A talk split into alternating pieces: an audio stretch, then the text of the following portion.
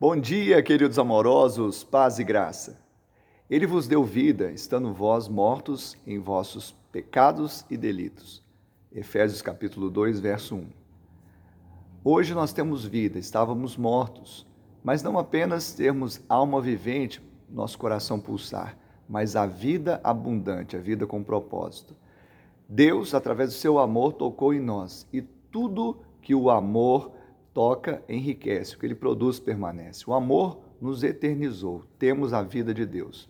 Mas agora também podemos amar, podemos liberar a própria vida de Deus, a própria eternidade sobre aqueles que estão também mortos.